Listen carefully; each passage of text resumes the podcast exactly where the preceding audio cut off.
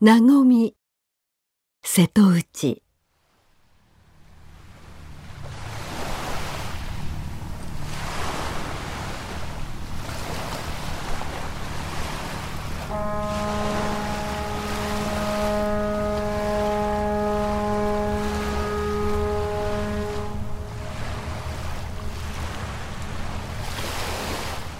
I am still in Mukaishima, Mukai Island, a small island in front of Onomichi City, Hiroshima. I am talking with Akitsu Yamagishi. She is running this Kominka style restaurant, Momonoya, with her mother, Satomi san. She is a farmer, a great chef, a performing artist, and a coffee roaster. Momonoya is Japanese home-style cooking restaurant. I really love this place, Momonoya.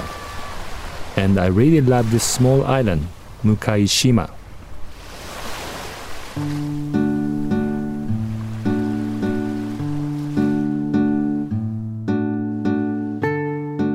If your friend from England, British friend came to your house or um, Onomichi for visiting the holidays, um, what are you gonna do?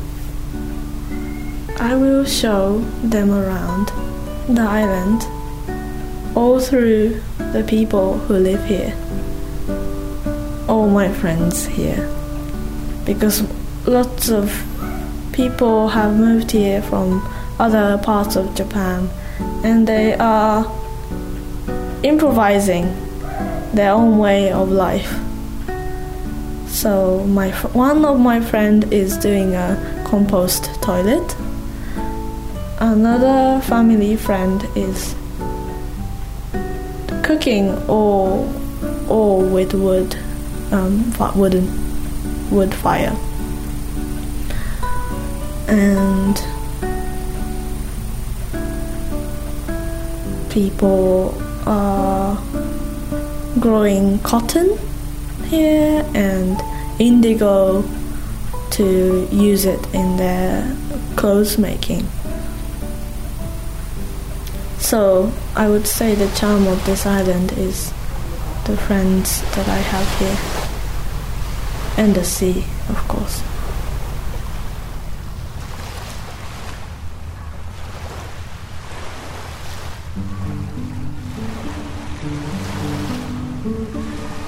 Why is um, such countryside island and it's not so big? It's not a city and it's away from the city. So many art, like uh, artist kind of people and crafts people, you know, here. Uh, why do you think? I think the small islands in the landscape is so beautiful that people get inspired to make something here. And another practical reason, I would say, is that there are many empty houses here that are waiting to be occupied. So you can start living here very cheap. And you're not so far from the city of Onomichi. And Onomichi is a it's a very small city, very small city, but it has a very mixed, rich culture there. There's a cinema there, and many little shops run by uh, people. So it's I guess it's not so it's not so harsh as a as a countryside place to live, but it's not the city. So it's a good mix between the country and the city.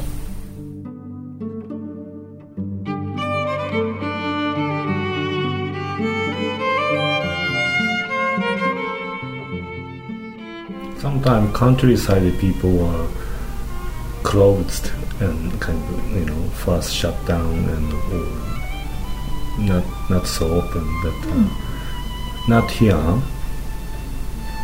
I think it takes time for people to see you live here and to sh- just to prove that you're just a normal person. I think it takes time for people to accept you in the community, but it is open enough so that people can come and live here. But the the guy that has his little bit of field beside my field, he never said hello to me until one month ago. Really? Yeah. He knew that I was working in the field, but he never he never said hello or he never looked at me. Is he an old guy? He's an old guy. So I thought maybe he's not a very friendly person. And then one day he just suddenly started talking to me.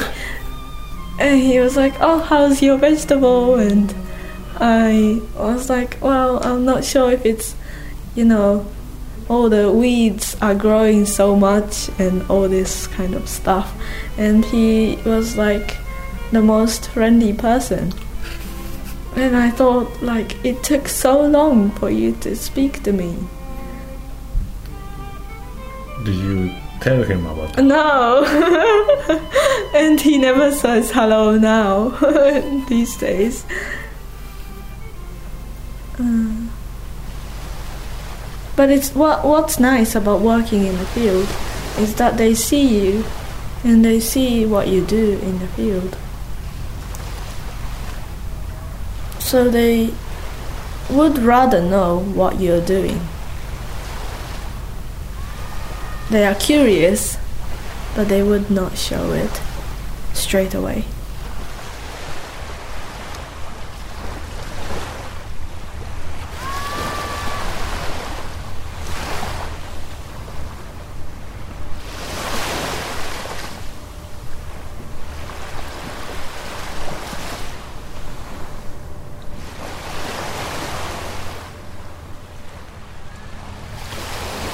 名のみ瀬戸内。